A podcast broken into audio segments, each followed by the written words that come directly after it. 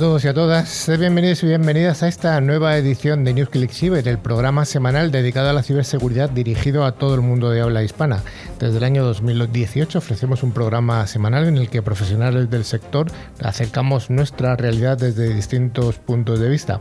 Damos un cordial saludo a toda la audiencia que se sigue incorporando semana a semana a través de distintas emisoras y tenemos un equipo hoy fantástico de aquí a mi izquierda tenemos a don Carlos Valerdi con malla. ¿De qué color la llevas hoy la malla?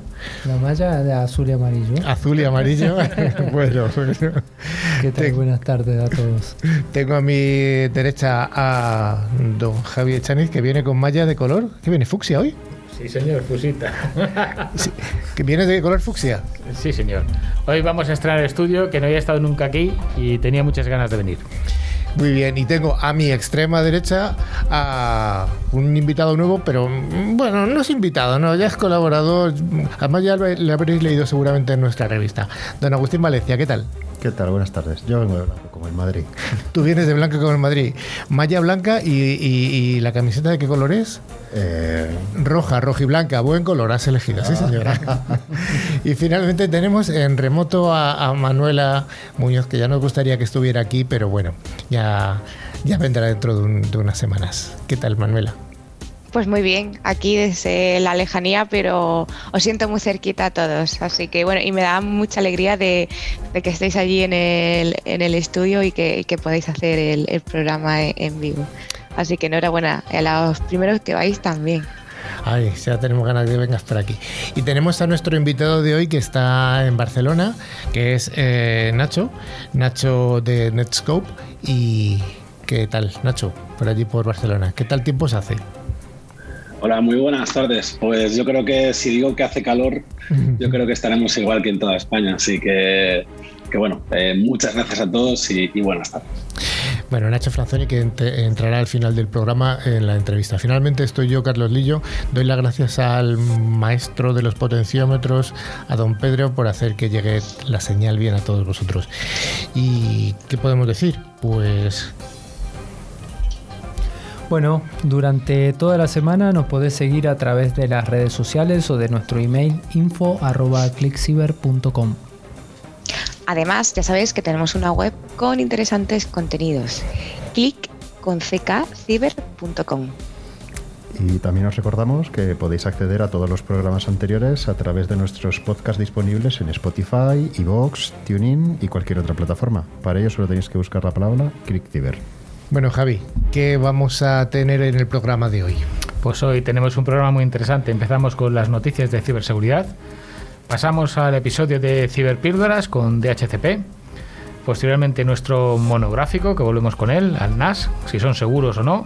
Y luego, por último, a nuestro invitado, que ya se ha presentado, Nacho, de Netscope. Pues vayamos con ese primer bloque, el bloque de noticias de ciberseguridad.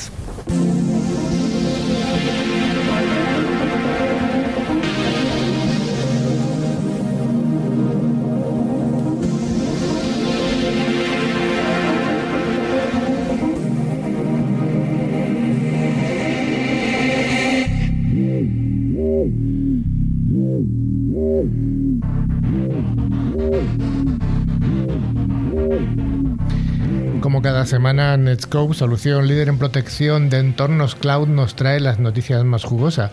Igual que los ciberdelincuentes se unen para realizar ataques, parece que los hackers, los buenos, también nos estamos uniendo para luchar contra ellos. En este caso ha nacido una idea, yo creo que es bastante interesante, que es ransomware. ¿Ware de dónde? La plataforma que rastrea los rescates pagados por ataques de ransomware. Carlos, ¿qué nos cuentas? Bueno, efectivamente, Carlos, ransomware, esta nueva iniciativa es una una plataforma de datos colaborativa que rastrea los pagos de rescates a cibercriminales después de ataques de ransomware, haciendo un seguimiento de los pagos de criptomonedas a carteras propiedad de los ciberdelincuentes.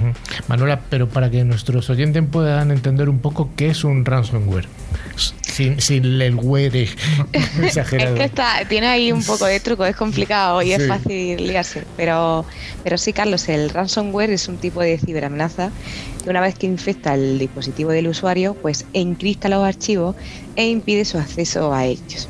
A menudo, pues los cibercriminales lo que hacen es exigir un rescate a las víctimas, a veces en forma de criptomonedas, que es un pago que los expertos, por supuesto, desaconsejan, ya que financia a los criminales y anima a futuros ataques. Además, la nueva plataforma, creada por el investigador de ciberseguridad Jack Cable, nace con el objetivo de proporcionar datos generales sobre el pago de rescates de ransomware, que por cierto es que se pronuncia igual. Sí. Para así poder conocer pues, el impacto global de la amenaza y saber si funcionan las medidas tomadas contra ella. La plataforma, de la que hasta ahora no había ejemplos debido a la falta de datos, según ha explicado Cable en Twitter, permite que los datos se introduzcan en la página web de ransomware de manera colaborativa y con un formato abierto y transparente. Dicha plataforma pues lo que hace es que busca rastrear mediante el seguimiento de las transacciones de criptomonedas. Estas son abiertas por el uso de las famosas cadenas de bloques o blockchain. Los usuarios pueden introducir en ransomware las carteras de criptomonedas utilizadas en los ataques de ransomware y frecuentemente son incluidas en, que son frecuentemente incluidas en las notas de rescate de los ataques. De manera que a través de esos datos se obtiene la cifra obtenida eh, de manera agregada de todos los pagos de extorsiones a los cibercriminales. De manera que así eh, revisa los datos introducidos por los usuarios para evitar eh, que aumenten los abusos. Según los datos iniciales de la página web de Ransomware, se ha pagado un total acumulado de casi 61 millones de dólares en todo el mundo como rescates por ataques de ransomware, de los cuales más de 33 millones de dólares se han entregado en el último año. Entre las familias de ransomware, la que mayores ingresos ha logrado hasta la fecha, según la página de Netwalker, con más de 27 millones de dólares ingresados, eh, le sigue Revil, y Sodinokibi, que son los responsables del reciente ataque, como ya sabéis, de Casella, con más de 11 millones. La verdad es que estos números así desde lejos pues parecen grandes, pero a mí se me quedan cortas. O sea, estamos viendo ataques en los que las reclamaciones son de 100 millones de dólares y, es que siempre hay un... Se, ha visto que se, gana más dinero eh, con el ransomware que destruyendo. Pues sí, vamos a ver la siguiente noticia que nos habla de que no siempre hay un negocio lucrativo por detrás. Si recordáis, en los años 70 la lucha era por el espacio, ahora por el ciberespacio. Y fijaros en la siguiente noticia que nos habla de los sistemas ferroviarios iraníes que son hackeados ¿Por quién? Por sus enemigos íntimos, por Israel. Los servicios de tren se están retrasando y se están cancelando.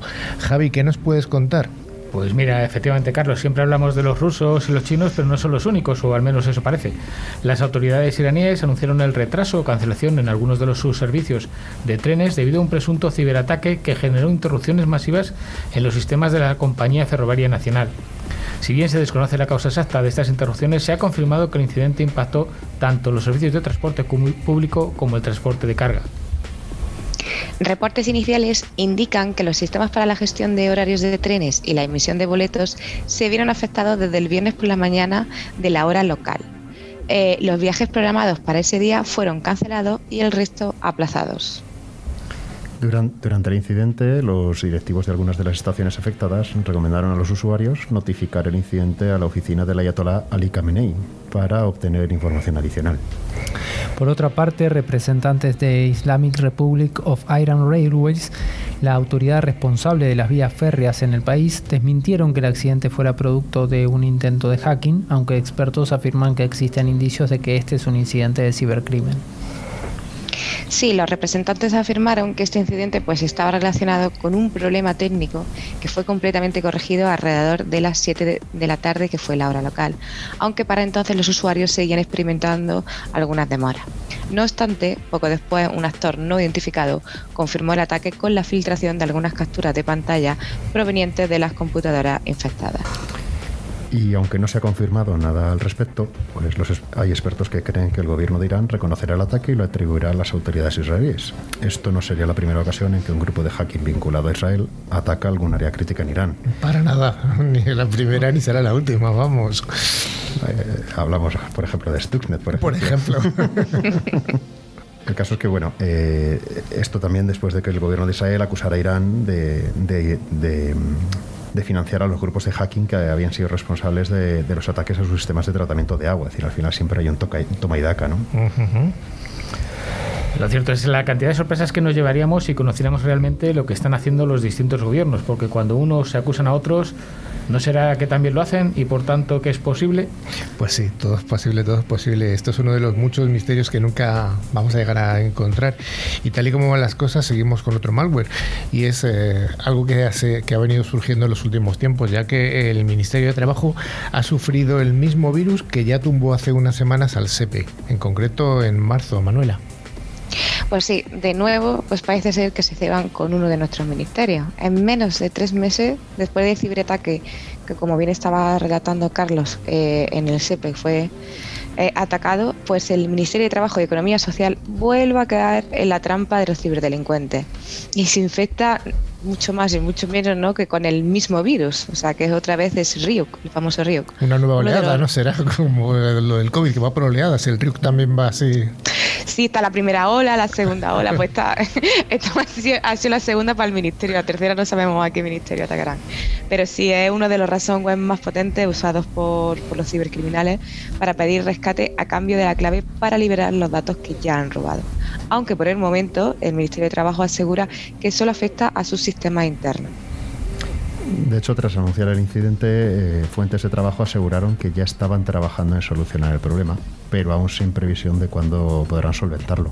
Por lo que los fantasmas del ataque al SEPE en marzo pues, volvieron a gravitar sobre el departamento que dirige la ministra de Unidas Podemos. Yo, me estoy planteando si no será alguien que estaba de vacaciones. ¿eh? bueno, aunque el trabajo todavía no confirma que se trata del mismo virus, se aseguran, ya que es del tipo ransomware, un software malicioso que tiene la capacidad de cifrar archivos y bloquear ordenadores con la idea de obtener dinero a cambio de volver el funcionamiento normal al sistema.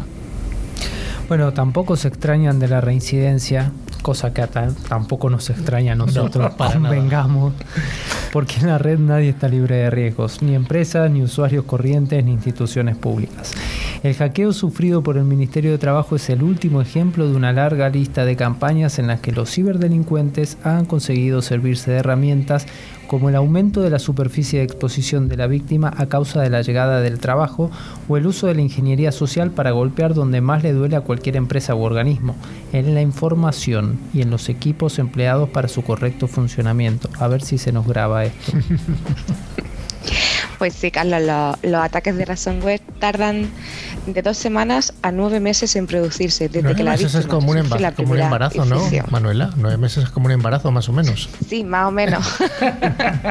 Puede estar ahí, ahí. Normalmente yo creo que son más rápidos este tipo de ataques, pero bueno, los cibercriminales suelen darse cuenta de... Disculpa, los cibercriminales suelen darse tiempo para llegar al mayor número de ordenadores posible que estén conectados en la misma red. Es que es así, al final te exploran todo y, luego sacan las, los tentáculos cuando menos te lo esperas. Entonces, claro, pues eh, no sé si el, ejemplo con lo de seguir con el del embarazo, pero, pero es, es, verdad que al final esto no es casualidad, ¿no? E, eligen desde cuándo te entran a cuándo de verdad deciden atacarte, ¿no? Como decía, oye, y les picaron en vacaciones. Es que en el caso del SP, pues el código malicioso es el mismo que el que, el que atacó a Colonial Pipeline, que se sabe que estuvieron bastantes semanas antes de lanzar el ataque, o el mismo de la empresa cárnica JBS. ¿no? Eh, quizás el único ejemplo ha sido el de Colonial Pipeline, en el que el, gobierno mismo se involucró en recuperar el dinero, pero estamos hablando de que según distintas firmas, pues como Elliptic o Chain Analysis, estamos hablando de varios cientos de millones ganados en, los cobros eh, por esto. Entonces, hablan de que son las empresas con mayor crecimiento ahora mismo, entendiéndolo como empresa, estos grupos directivos. Lo que parece curioso es que no aprendamos porque lo cierto es que los ciberdelincuentes sí que están avanzando. No sé si debería haber más medios con este lucrativo negocio de ransomware, no como antes hablábamos de ransomware. Nos vamos con una noticia muy local de España del corte inglés, ¿vale? Y es que hay tenemos que tener cuidado con una estafa de WhatsApp que se está suplantando al corte inglés ofreciendo tarjetas de 500 euros. Sí, esta vez eh, el actor de la amenaza está llevando a cabo una campaña que se hace pasar por contraseñas de defensa de renombre y tiene como objetivo a los solicitantes de empleo y los profesionales de ingeniería en organizaciones gubernamentales. Bueno, yo, yo de hecho he recibido esta, e, esta noticia por WhatsApp. Me llegó el otro día por un grupo que sí quería una tarjetita de 500 euros. Entonces, según señalan desde el corte inglés, los mensajes del WhatsApp cuentan con un hipervínculo en el que se invita al usuario a hacer clic y tras esto pues se encuentra un cuestionario en el que debes complementar información personal y sobre todo lo que más mm, y más peligroso es pues la información bancaria que te pide. Además es que esta no es la primera vez que los cibercriminales emplean este tipo de estafas para robarse información a los usuarios. En el pasado lo han puesto en marcha con campañas muy similares y el objetivo siempre es el mismo, como decías tú, Manuela. Llamar la atención del internauta, que pueda reaccionar por impulso y conseguir convencerle de que haga clic para entregar sus datos. Durante las últimas semanas, el Instituto Nacional de Ciberseguridad, el INCIBE, ha alertado sobre varias campañas de este tipo, entre ellas una en las que los criminales de, se hacían pasar por entidades como el Banco Santander, BBV, la Caixa, incluso creo recordar que también por Hacienda para cobrar la declaración de la renta. Ahí estamos todos.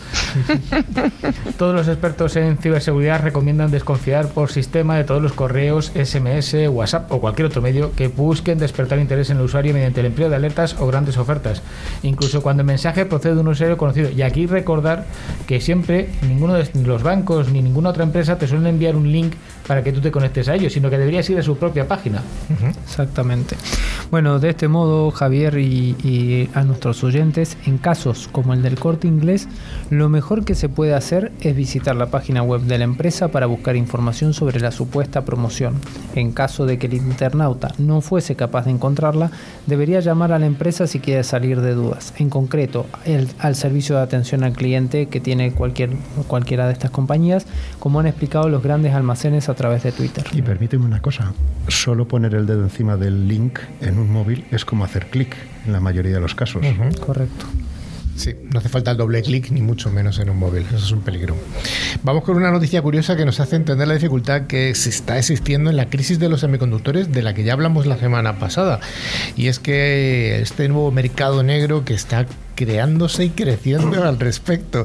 Y es que han capturado, atentos a la noticia, atentos, han capturado en Hong Kong a un hombre con 200 CPUs de Intel pegado a su cuerpo. Desde luego la escasez de chips atrae el interés de los contrabandistas y el ingenio, diría yo. Hombre, sí, estamos cambiando la, la droga por, por CPUs, o sea que para que veamos cómo pasamos ya las aduanas. Pero sí, la desesperación que, como bien contabas, Carlos, de, por la crisis de los semiconductores, pues está provocando imágenes surrealistas. En el caso descrito por el Servicio de Aduanas de Hong Kong, eh, quienes esta semana han confiscado una red de contrabando que intentaba pasar ilegalmente más de 2.200 CPU, 1.000 memorias RAM, unas 360 smartphones y unos 70 productos cosméticos que los colaron por ahí también. Todo con un valor aproximado de unos 4 millones de dólares al cambio pero buscar por favor la foto en internet. El tío iba forrado totalmente con papel de plástico de este, con todo pegado al cuerpo. La inteligencia artificial, ¿no? Exacto. en fin, el caso es que en la investigación el 16 de junio es cuando se detuvo a un conductor en el trayecto que une a Hong Kong con Macao y se paró un hombre que estaba muy nervioso. Y no es para menos, llevaba pegado al cuerpo 256 CPUs de Intel de, gama alta.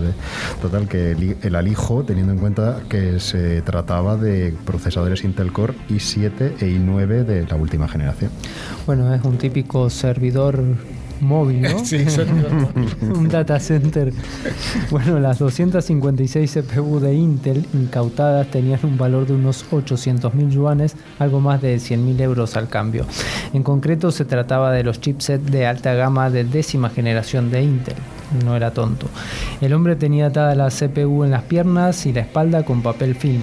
Y no fue el único caso pues el día 26 de junio en la misma localización se detuvo a otro conductor con 52 CPUs de Intel ocultas bajo los asientos del conductor. Necesitaba menos capacidad de procesamiento este seguramente, seguramente. Os dais cuenta que esto es un cambio de paradigma, o sea, van a romper las pateras y los barcos de lanchas rápidas ya no van a traer drogas, sino que van a venir cargadas de CPUs, ¿eh? Eso es, los drones cargarán con CPUs. El, contrabando de piezas y, componentes para ordenadores pues eh, empieza a ser, como estamos viendo, una tendencia, pese a que, según señala la aduana de Hong Kong, están penalizadas con multas de hasta 2 millones de dólares y solo 7 años de prisión. Así que fijaos lo que, lo que puede acarrear que te pillen con unas cuantas CPUs. No, la crisis es brutal y por eso los precios se siguen manteniendo desorbitados. Solo ha bajado el de las GPUs porque China ha prohibido la, el criptominado, pero si no, seguiría también en alza. Sí, bueno, la crisis de los semiconductores se espera que dure hasta 2022, como decíamos en el programa anterior, tiempo más que suficiente para que quizás haya nuevos casos de contrabandistas de componentes. Ese quizá es un sí. Si antes eran los teléfonos móviles uno de los objetos más habituales en estos casos, ahora la escasez se ha convertido, ha convertido a los procesadores en otra codiciada pieza perdón, por los contrabandistas. Bueno, pues sí, es una noticia curiosa, divertida, pero sí que tiene un trasfondo importante que es el que ya tratamos en el programa de la semana pasada, la crisis de los chips, que le llamamos así. Y recordemos que está en el horno en la próxima revista, así que seguramente... Totalmente, lo dice alguien con conocimiento de causa que está que sé que está picando ahí algún, sí, sí, algún artículo está interesante. compilando.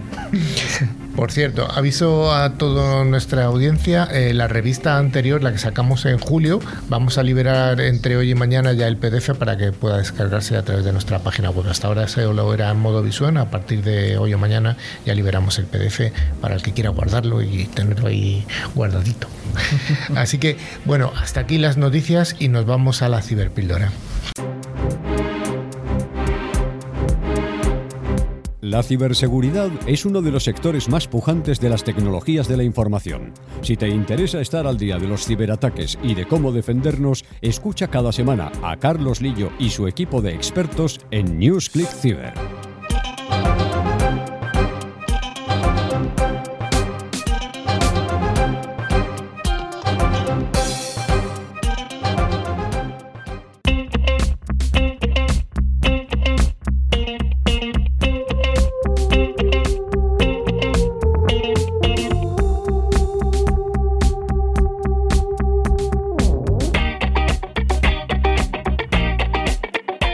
Las misiones de NewsClick Cyber es la difusión de conceptos tecnológicos y hoy en la Ciberpíldora vamos a hablar de algo que es bastante recurrente en todo el mundo de la informática o las tecnologías de la información. Son cuatro palabras, cuatro, mejor dicho, cuatro letras que son DHCP.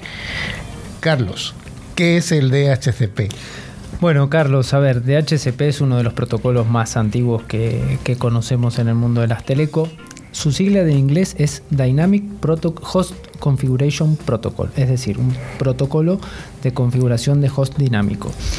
Es utilizado en redes de tipo cliente-servidor mediante el cual un DHCP server asigna dinámicamente direcciones IP y otros parámetros definidos en este en la configuración, como pueden ser el rango de direccionamiento, la máscara de red, los DNS, etc. Esto posibilita que los equipos conectados a una misma red, siempre que no haya una configuración de enrutamiento aparte, puedan verse entre sí pero no con otras redes. Agustín, ¿nos puedes dar un poquito de luz en la historia de, de, de este palabra que nos ha contado Carlos? Bueno, la verdad es que el DHCP es algo que se usa todos los días, pero no es nada nuevo. Es decir, uh -huh. se lleva usando desde hace mucho tiempo. Eh, usaba lo que es el, la norma RFC 1531 y nació como una extensión del conocido Bootstrap. ¿no? ¿Y, y por qué una extensión? Pues porque requería el, el anterior la intervención manual para completar la configuración en el cliente y no proporcionaba un mecanismo para recuperar las direcciones en desuso. Entonces, bueno, eh, Carlos, este tipo de asignaciones IP nos permite este protocolo tan. ¿qué, ¿qué, nos permite este protocolo tan, tan conocido? Bueno, pues seguro que hay distintas formas de asignación de ellos. Javi, ¿cuáles son esas formas de asignación de los de los distintos direcciones IP? Podemos asignar de forma manual o estática que es utilizada cuando queremos tener control sobre las IPs de los clientes automática, la cual asigna las IPs a los clientes dentro de un rango de configuración especificada, siendo el cliente quien hace la petición al servidor y se le asigna esta hasta que el cliente la libera. Y por último, la dinámica, que permite la reutilización de las direcciones y el administrador de red determina en qué rango y cada uno de los clientes conectados a la red está configurado para solicitar una IP al servidor cuando la tarjeta de red se inicia. Oye, Manuela, eh, Carlos ha introducido otro acrónimo que es el de DNS y muchas veces la configuración del DHCP sirve también para otro servicio como puede ser este DNS, el Domain Name Server. ¿Qué parámetros podemos configurar en este caso en un DHCP server? Pues hay varios parámetros, por ejemplo, por ejemplo, se puede configurar direcciones del servidor DNS, el nombre que va a tener el DNS, la puerta de ENLA, el broadcast, la máscara de subred, el tiempo máximo de espera de la ARP, que es el protocolo de resolución de direcciones, la MTU, los servidores NIST, que son los servicios de información de red, entre otros muchos. Ahora bien, eh, Carlos, ¿dónde puedo configurar este protocolo y además ¿Cómo lo podríamos usar en nuestros hogares? Bueno, esto es importante, Carlos, porque también tenemos que tratar de llegar a, Doña Rosa, como digo. O a Paquito, ¿Eh? ¿no? O a Paquito también. Entonces, este protocolo se puede y debe configurarse en cualquier servidor que tenga las capacidades para ellos, sean Windows o Linux, que son los más utilizados. Además, los podemos configurar en equipos con capacidad de router o layer 3 del modelo OSI, cosa que quedará para otro programa, en firewalls y cualquier tipo de equipo o dispositivo a través de del cual podamos compartir una conexión de red. Y ahora bien, una recomendación para los home users, para Rosita y Paquito. Revisar la configuración de vuestros routers de casa y en la medida de lo posible acortar el rango de entrega de direcciones de HCP al mínimo, cosa que no se pueda colar ningún intruso en nuestras redes domésticas. Y un pequeño consejito, esta vez para Doña Rosa, que nos escucha desde vaya a saber dónde de nuestras 80 emisoras que tenemos, Carlos, un montón. Y mucha gente que escucha podcast. Y, podcast y demás. Eh, lo del filtrado en Macadres y del modelo OSI lo dejamos para otro día. Sí, yo creo que sí, no nos quedamos sin programa, ¿no? bueno, pues hemos hecho una pequeña introducción a, a, lo que es el DHCP. Hemos introducido además la palabra DNS, a la cual ya le hemos dedicado algún programilla, pero bueno, siempre todo es recurrente y hay que darle mil vueltas a todo.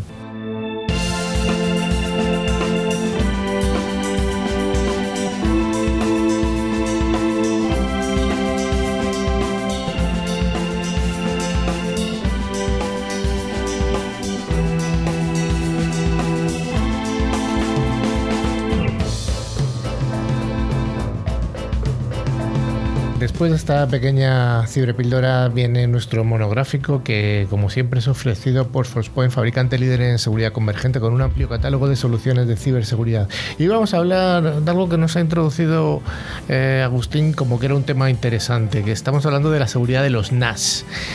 Eh, ¿Qué es un NAS? Bueno, pues un NAS significa Network Attached Storage, o sea, almacenamiento eh, en red, aunque también es conocido por los términos en español. Como he dicho, almacenamiento conectado en la red. A efectos prácticos, la función de estos dispositivos es la de actuar como una unidad de almacenamiento, haciendo a veces las veces de un disco duro externo o permitiendo crear tu propio almacenamiento en la nube. Para usuarios, siempre que estén autorizados y siempre además un concepto interesante es que se utiliza la multiplicidad de clientes, un montón de clientes que acceden a un, a un mismo disco duro. Agustín, ¿cuáles son los usos más genéricos de un NAS? Bueno, la verdad es que los NAS cada vez están teniendo más usos, ¿no? Y, eso es por lo, que está también haciendo que se esté usando cada vez más, ¿no? Eh, empezaron solo como una unidad de almacenamiento, pasaron a ser una unidad de almacenamiento en la nube, pero ya también te hace de servidor web, de servidor de correo, de transmisión de ficheros, eh, que eso se usa mucho en las oficinas, pero también, por ejemplo, para streaming, que se hace en las casas mucho, pues con Kodi, con Plex, eh, o descarga P2P para torrents, que está prohibido, pero todavía Está prohibido, ¿no? Pero bueno, pero a, algunos lo hacen, ¿no? Algunos lo hacen, ¿verdad? Y, pero también para instalación de máquinas virtuales, eh, entornos con VPN o videovigilancia. Me instalo unas cámaras en casa y me lo dejo como elemento de grabación. O sea, no hace falta utilizar un servicio en nube que lo tienes que contratar, sino que lo grabas en tu propio disco local. Exacto. Sí, en los últimos años han proliferado para uso doméstico y para pequeñas oficinas. Un segmento que empieza a denominar SOHO, tanto para la parte de streaming de almacenamiento o videovigilancia. Además, en muchos casos, el hecho de que los servicios nube empiecen a ser de pago, pues está ayudando a otras plataformas, ya sea como Google Fotos, Drive, etcétera. Eh, Javi, oye, estamos hablando de un uso doméstico en muchos casos. Por dar un poco algunas pistas eh, a nuestros oyentes, ¿de qué marcas estamos hablando? ¿De fabricantes de NAS? Pues mire, podemos estar hablando de Western Digital, que es una familia de línea totalmente doméstica, muy competitivos en precio, ¿vale? A veces cuesta más barato que comprar separadamente el disco duro que lleva dentro.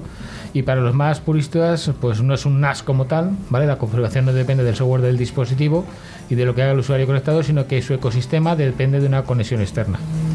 Luego, por otro lado, tenemos la parte de Synology, con QNAP, ¿vale? Y que son los equipos más vendidos y con sus grupos de fan y detractores, pues como todo en esta vida. Así lo llaman el Apple de los NAS, valga la redundancia. Diseño muy cuidado, facilidad de uso, pero capacidades más limitadas. Eh, QNAP presume de dar mejor hardware a mejor precio, más abierto a un ecosistema de desarrolladores más amplios, pero requiere un nivel de conocimientos un poquito superior. Y luego ya tenemos otras marcas que son Terramaster, Netgear, que son marcas que empiezan a sonar más baratas, pero con menos opciones, es decir, hay un abanico bastante amplio. Yo tengo que decir que en mi casa uso Synology, que además es muy mono, como tú dices, ese el Apple es así blanquito, queda muy mono y es friendly con la familia. Bueno, también tenemos ataques a las NAS y el caso de QNAP. En marzo se supo de ataques de fuerza bruta a QNAP que bueno, fue publicada una advisory con las recomendaciones típicas de cambiar las credenciales por defecto, robustecerlas y desactivar el usuario admin que viene por defecto, cosa que ya deberíamos hacer siempre con todos los dispositivos. A finales de abril y en el curso de una semana se supo de dos ataques ransomware distintos. El primero se denominó Q-Locker y el segundo Age Locker. Con el primero se pedía 0,01 Bitcoin a cada víctima, con el segundo 7 Bitcoins.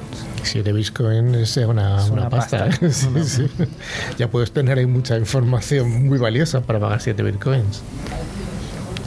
Eh, sí, ¿no? además el caso de los 7 bitcoins eh, utilizaba un algoritmo de cifrado muy potente de hecho, lo del H es AG, Actually Good, Good Encryption.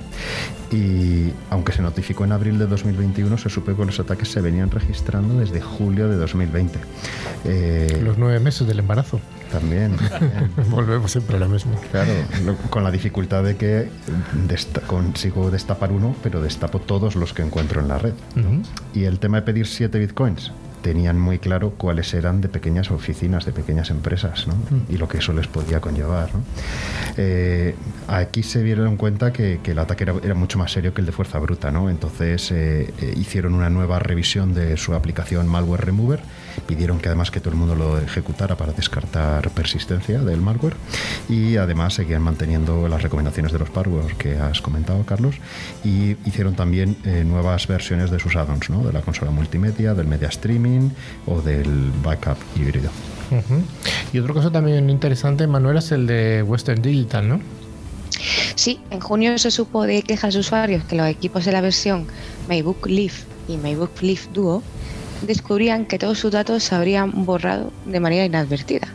La respuesta de Western Digital pues, fue dubitativa al principio y declararon no ver actividad sospechosa en su entorno. Gracias a los foros de usuarios, pues algunos pudieron colgarlos con información abundante para esclarecer qué estaba ocurriendo. De inmediato Western Digital publicó una un contundente desconecten sus unidades. La mejor forma de no propagación, ¿no? Aislarte, ya sabemos. La típica, desconectar el cable de power.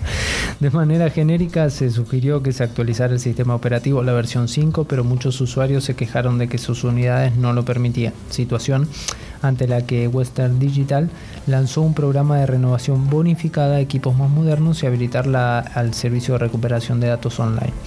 Entre los investigadores se sugirió que unos delincuentes habían conseguido borrar los datos aprovechando una vulnerabilidad del 2018.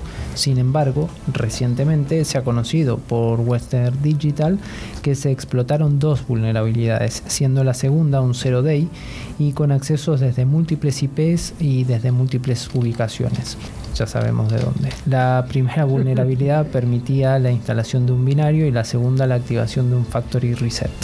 Como resultado de dicha investigación, se ha visto también que dicho reset requería originalmente introducir una password y por alguna razón ese código se anuló dejándolo como comentario. Ahí en nada. Es posible que los usuarios no recordaran dicha clave y ante la queja evolucionaran el software dejando esa vulnerabilidad.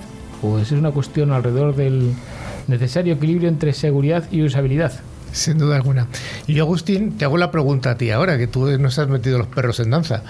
¿Es seguro usar un NAS o no? ¿Los tenemos que tener en casa o no?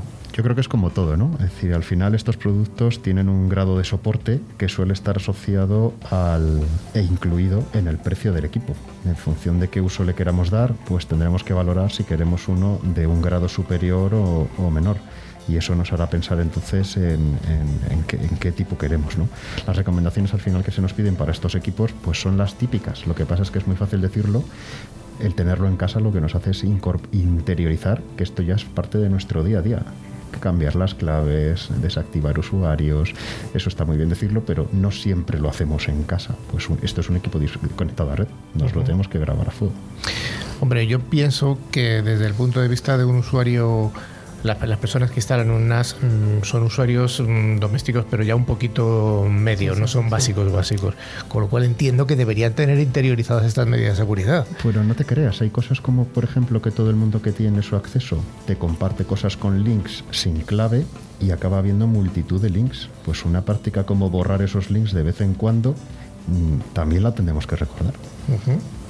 Pues nada, cambiemos las claves, al menos en la primera, la del NAS, cuando compremos un NAS, que ya sé, ya sabemos que hay NAS de, que son más fashion que otros, ya que cada uno elija. Y sí que es cierto que eh, hay que comprar un NAS y luego un disco duro de NAS, que específico de NAS, no vale un disco duro cualquiera. Y el de HCP. y el de HCP.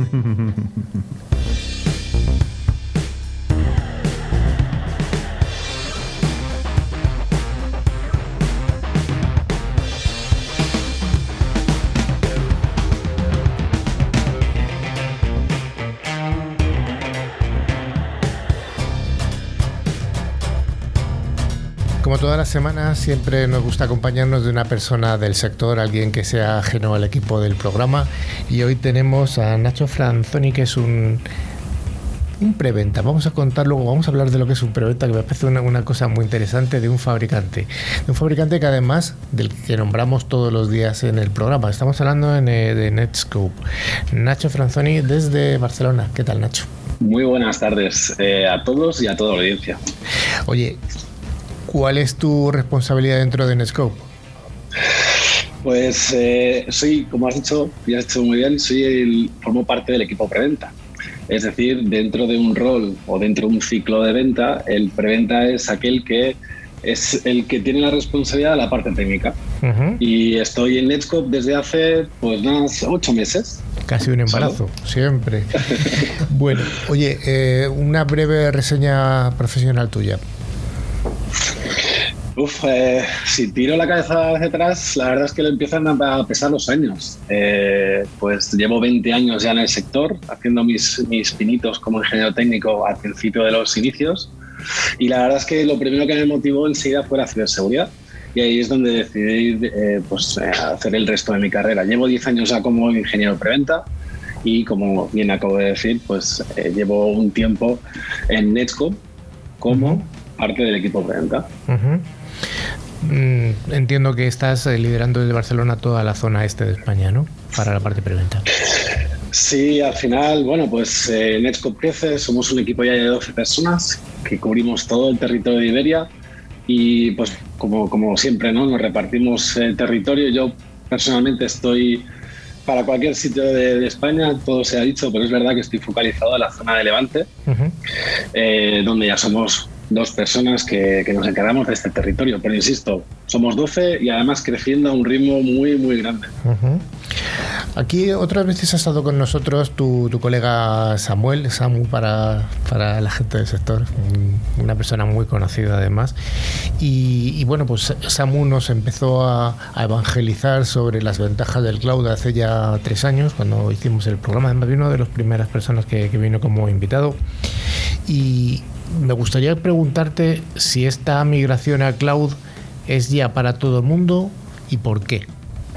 Yo creo que nosotros tenemos un mantra dentro de Netscope que dice que el futuro de la seguridad está en el cloud. Y hecho, de hecho fue, y de hecho no es nuestro, hay que decirlo, es, un, es una frase donde Garner ya sacó hace en el 2019 un término como SASE. Y lo que viene diciendo es que la única forma en la cual se puede dotar seguridad a las compañías, a los usuarios y a los datos, no puede ser desde, otra forma que el cloud. Y aquí es donde evoluciona Netscope. Tú antes comentabas, eh, Sam fue pues el, precursor o el, vamos, la pieza que, que, inició Netscope aquí en España. Hay una evolución evidente no solo de Netscope, sino de, también de la adopción del cloud por parte de las compañías. Y es que al final mm, vamos, la, la, ciberseguridad está en todas las empresas, está en todos nosotros y ha evolucionado también muchísimo. A mí hay una cosa que me resulta curiosa de, de empresas que están muy vinculadas a la cloud, como sois vosotros, que va, se van cambiando los acrónimos. De hecho, hay palabras que están ya casi, no voy a decir malditas, pero sí están superadas. Eh, hablábamos hace unos años de Casby, Casby ya no se habla, se habla de SASE. Seguro que Gartner dentro de nueve meses se inventa un acrónimo nuevo y migramos todos a por ser que sea, el que sea, Make, por ejemplo, ¿no? El Make sí. un lo que sea. Ah, fijaros que al final, nosotros siempre hacemos una broma que es que parece que cuantos más acrónimos sepas, más inteligente eres. Porque la es que salen acrónimos, acrónimos cada dos por tres. Sí que entendemos que más que saberse el, bueno, pues qué significa cada acrónimo, sobre todo es el por qué, ¿no? El por qué, el por qué está definido, de una forma o de otra es igual, pero para qué sirve y el por qué está ahí o qué resuelve. Pues al final, eh, como hemos dicho, pues SASE pues resuelve el cómo desde esta nueva arquitectura, que es que los usuarios estamos todos teletrabajando y los datos están todos en el cloud, cómo aplico seguridad a ello. Y al final es como pues, lo resuelve Netscope con su tecnología. Estoy seguro que si hay una evolución de, de, acrónimos, de palabras, es porque hay una evolución en, el, en, la seguridad cloud. ¿no? Mm, oye, un poco me gustaría saber, tú centrándome ya en tu papel de preventa, porque hemos dicho que es un preventa, y no todos eh, nuestros oyentes saben lo que es un preventa. Y además, una de las funciones de, de Click Cyber es, eh, sabes que tenemos tres, que es formar, informar y entretener. Entonces, de esta, dentro de la parte de formar o informar incluso, tenemos a mucha audiencia joven y nos gustaría que les explicases ¿Qué hace un ingeniero preventa? Pues bien, eh, lo he dicho antes al principio de forma muy rápida, pero un ingeniero preventa es aquel que dentro del ciclo de la venta, y esto es importante, sabéis que hay varios ciclos, el de la venta y el de la puesta en marcha o de la postventa, pero dentro del ciclo de venta es el responsable de la parte técnica. Sabéis que habitualmente se puede dividir en dos, el comercial, la figura comercial, que tiene como responsabilidad la parte de venta pura y dura, y luego estaría el preventa, que conjuntamente hacen un equipo y pues que una de las tareas principales, y esto siempre me gusta remarcarlo, un buen preventa es aquel que escucha a los clientes. Y esto es importante, porque claro, al final el objetivo de es, es vender es, esa tecnología. Pero hay que tener muy en cuenta que lo primero que hay que hacer, y hecho es un consejo, me gusta mucho tu, forma de, iniciar este, este eh, diálogo, que es esa parte de formación. Pues yo creo que lo mejor es escuchar al cliente. Es decir, si no entendemos cuál es el problema del cliente o qué es lo que quiere resolver, por muy importante o no que nos parezca, da igual. Al final tenemos que escuchar y a partir de ahí pasar a las siguientes fases, que es entender el problema. Pero si no escuchamos, no sirve de nada. La formación que tiene que tener un buen ingeniero preventa tiene que tener una parte, una, un background técnico importante o, o es menos importante. ¿Tú cómo lo ves? No, claro, o sea, eh, es tan importante. a un ingeniero de preventa se le presupone una alta capacidad técnica. De hecho, habitualmente un ingeniero preventa es aquel que viene de la parte técnica, es decir, aquel, aquel rol que ha hecho muchas instalaciones durante su carrera y quiere evolucionar hacia un lado o hacia otro. Un, un paso muy sencillo o muy habitual es pasarse a la parte preventa. ¿Por qué? Porque al final ya, ya tiene ese conocimiento, tiene la experiencia en la cual puede demostrar a los clientes que no solo entiende un problema, sino que es capaz de resolverlo. ¿Y cómo lo resuelve? Muchas veces con experiencia. Y al final la experiencia no la adquieres de otra forma que es en la, pues la primera parte de tu carrera, por así decirlo. ¿no? Lo que sí que es cierto es que ah, la parte técnica es muy importante, evidentemente. Tienes que conocer no solo el producto que, que, el cual tú estás, eh, como diciendo, demostrando, sino que tienes que tener más conocimientos más globales, porque muchas veces no se trata de que el cliente adapte tu tecnología, sino tú te has de adaptar a él. Por lo tanto, tienes que tener, pues, ni que sean opciones de diferentes capas o diferentes fases de, de, una tecnología IT que puede estar implementada en un cliente. Dicho esto, sí que es verdad que hay otras innatas, hay otras que hay otras capacidades que tienen que ser igual de importantes y la primera es la comunicación. De hecho, puede ser muy, yo conozco muy buenos, muy, pero excelentes técnicos, pero que no tienen, no están desarrollada la capacidad de comunicación. Aquí vamos. Y claro, esto yo creo que es algo es eso. clásico y además eh, tú lo estás demostrando ahora mismo. Como preventa estás haciendo una comunicación de cuál es tu trabajo y por supuesto has primero has defendido un poco cuál es eh, la propuesta de Netscope dentro del mercado. Entonces, la, habilidad de, mm, digamos que de comunicación o de, o de empatía con el cliente es algo innato o se aprende? Ah, hombre, a ver, es cierto que de forma innata tienes que ser, tienes que tener una parte de comunicador, evidentemente. También es cierto de que yo, por ejemplo, ahora me veo, ¿no? Me veo o, me comparo o recuerdo mis primeras preventas y, jo, me pongo las manos a la cabeza. pues como todos, ¿no? Todos necesitamos una experiencia que al final acabas consiguiendo, pues, de, de enfrentarte a, oye, pues a clientes que no conoces de nada y que, eh, pues, pueden ser tienen proyectos más o menos pequeños, al final esa experiencia que tú adquieres, pues sin tú saberlo, pues acabas también pues mejorando de ti mismo, ¿no? Y al final la experiencia, bueno, es un dicho muy, muy, muy común, la experiencia es un grado, y al final es cierto. Eh, hay, que, hay, que, hay que saber, eh, eh, se, han tenido que enfrentar antes a ciertas situaciones para saber cómo resolverlas. Por supuesto, esa es la definición de experiencia, haberte enfrentado antes a problemas para, para saber de ellos. Oye, y otra cosa que, que, se achaca a veces a, a la red de ventas, tanto al mm, preventa como al comercial puro, es eres un vendemotos. Eh, ¿Cómo afecta la sinceridad a no vender motos? Uf, es una, es, una, es una lacra. De, hecho, es eh, porque siempre dice desconfianza, ¿no? El comercial solo quiere vender y solo quiere vender. A ver, claro, esto ya depende de cada uno. Eh, yo siempre pienso, y de hecho pues eh, claro, es fácil que lo diga yo, pero bueno, si hay algún cliente aquí que, yo haya tratado, creo que lo podría decir, o espero que pueda decir que sí, que es que la sinceridad es un, es un, es un bien el cual hay que tratar siempre a los clientes. Y, yo siempre digo, y a mí me ha pasado muchas veces, es decir, eh, yo tengo una solución eh, determinada que, oye, entiendo el problema del cliente, pero resulta que mi solución no se adapta. Pues porque no tiene nada que ver y por mucho que lo intente, no tiene nada que ver. Oye, pues hay una cosa muy importante que cuesta muchísimo de conseguir, que es la confianza del cliente.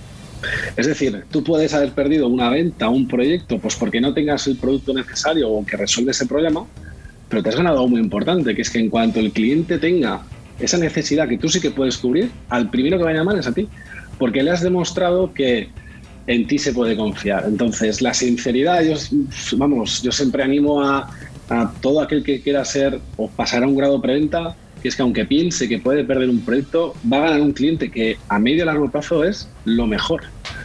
Porque de hecho me ha pasado muchas veces, bueno, me ha pasado unas cuantas veces, ¿eh? ir a un cliente y decir, oye, pues no, eh, mira, lo siento, pero no creo que no somos el, fabricante o la solución de eh, acorde. y llamarnos a la semana siguiente diciendo, oye, que es que tengo un proyecto que sí que puedes, eh, que sí que creo que podéis adaptaros y además es el doble de budget, el doble de presupuesto. Entonces nos ha ido muy bien el karma, ¿no? Que dicen, otro, otro, dicho, ¿no? El karma existe. Entonces hay que tenerlo en cuenta también. Está claro que si alguien te vende una moto en este, este esta frase tan me ha vendido una moto, no en el sentido que yo, yo sí que soy motorista, pero en el que te han vendido algo que, que, no necesitabas, a ese no le vuelves a llamar. Sin embargo, si ha habido esa sinceridad, como tú comentas, desde luego que, que hay una segunda vuelta. Oye, sí que me gustaría hablar, preguntarte un poco de tu visión de la evolución del cloud, ¿no? Porque mm, yo creo que el, cómo afronta una empresa este, este camino, pues entiendo que dependerá un poco de cuál es su punto de partida, ¿no? Claro, yo me encuentro cada día, de hecho, pues eh, realizo muchas visitas con, diariamente con muchos clientes y, cada empresa tiene un punto de madurez determinado a la, hora de adoptar eh, o la adopción que tiene actualmente del cloud. Y dependiendo de ese punto de madurez, pues al final es verdad que siempre hay unos hitos a cubrir. Eh, lo que ha ocurrido, y, para bien o para mal, después de, una pandemia que estamos todavía sufriendo, es que ha habido que adaptar pues de forma muy abrupta al cloud. ¿Y a qué me vengo a referir? Pues que los usuarios de pronto están teletrabajando y de pronto empiezan a consumir Internet de una forma muy diferente y al igual que hacen los servicios de una compañía. Yo, yo siempre hago la pregunta, eh, haceros la pregunta de eh, si ahora mismo un data center donde están los servicios de un cliente, hace cinco años, un data center cae, prácticamente toda la, toda la compañía se va, eh, no puede trabajar En cambio, haceros la pregunta, ¿qué ocurre ahora mismo? Si el data center de vuestra compañía cae, ¿qué ocurre? Evidentemente es un drama, es un dramón de hecho. Pero es verdad que los usuarios pueden seguir trabajando, pueden seguir produciendo, pueden, muchos de ellos pueden, podrán seguir ofreciendo servicios. Y fijaros en tan poco tiempo cómo hemos hecho eso. Y eso no es otra cosa que gracias a la opción del cloud de, como un servicio avanzado que siempre está disponible. Y ojo, siempre hay que proteger, hay que tenerlo en cuenta. Don Nacho Franzoni, nos has dado una visión extraordinaria de, tu empresa, nos has dado una, visión extraordinaria de la, de, la, de la evolución al cloud y lo que más me, ha eh, causado mis sensaciones, eh, como has contado lo además con, con, entusiasmo lo que hace un preventa. Me parece muy interesante. Eh, ahí tenéis un trabajo, chavales, estudiar y como Nacho animaros, decirles, bueno, primero de todo, gracias Carlos por, por las palabras. Eh, animaros, el trabajo de preventa es muy divertido, muy chulo y encima la ciberseguridad está de moda, así que, oye, A más ver, está claro. Pues eh, muchas gracias. Un saludo.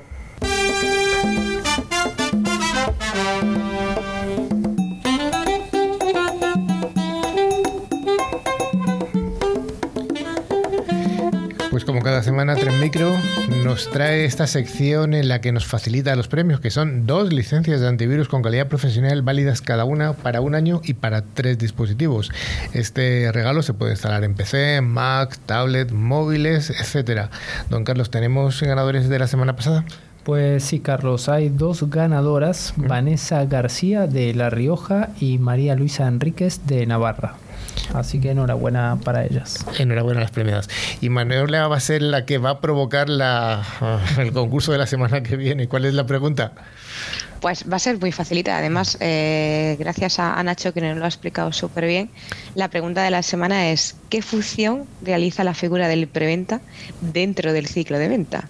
Bueno, una redacción corta de 500 palabras. No, no hace falta con una frase suficiente. Eh, se puede resumir porque Nacho lo ha explicado muy bien, en pocas palabras, así que recordar que para participar, pues simplemente hay que mandar un email de no más de 500 palabras a, a info.clickciber.com y sobre todo, a ver si vamos a poner 500 palabras y se nos olvida el nombre y la localidad de la que nos seguís. Sí, es fácil. Bueno, pues News Click Cyber está llegando a su final. Bueno, pero Carlos, antes de despedirnos, os recordamos que podéis eh, eh, ponernos en contacto a través de nuestro mail info.clickcyber.com. Y también podéis seguirnos a través de nuestras redes sociales en Twitter, en LinkedIn o en Facebook. Y a través de nuestra web, clickciber.com, que se puede acceder además a la revista digital, ver las fotos y otros contenidos de interés. Y por no ser menos, os recordamos que a través de todas las plataformas de podcast podéis escuchar los programas anteriores y este mismo, que están disponibles en iVoox, Spotify, TuneIn, buscando la palabra clave ClickCiber. Es muy fácil, mira que hemos repetido veces ClickCiber. El que no lo se lo sepa. Muchas gracias, Manuela. Hasta la próxima semana que estés por aquí. Un saludo a todos. Adiós. Chao. Hasta luego, Carlos. Carlos y equipo, hasta luego. Hasta la próxima semana, si Dios quiere. Javi. Un placer, como siempre. Y don Agustín, la primera vez en el estudio, porque. Y encantado de participar. Y más veces. Nacho, muchas gracias por haber estado con nosotros. Un placer. Un saludo a todos. En siete días aquí nos escuchamos todos otra vez.